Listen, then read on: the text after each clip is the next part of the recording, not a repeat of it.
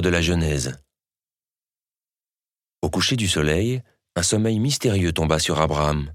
Une sombre et profonde frayeur tomba sur lui. Dieu dit à Abraham, Sache-le bien, tes descendants seront des immigrés dans un pays qui ne leur appartient pas. On en fera des esclaves, on les opprimera pendant 400 ans.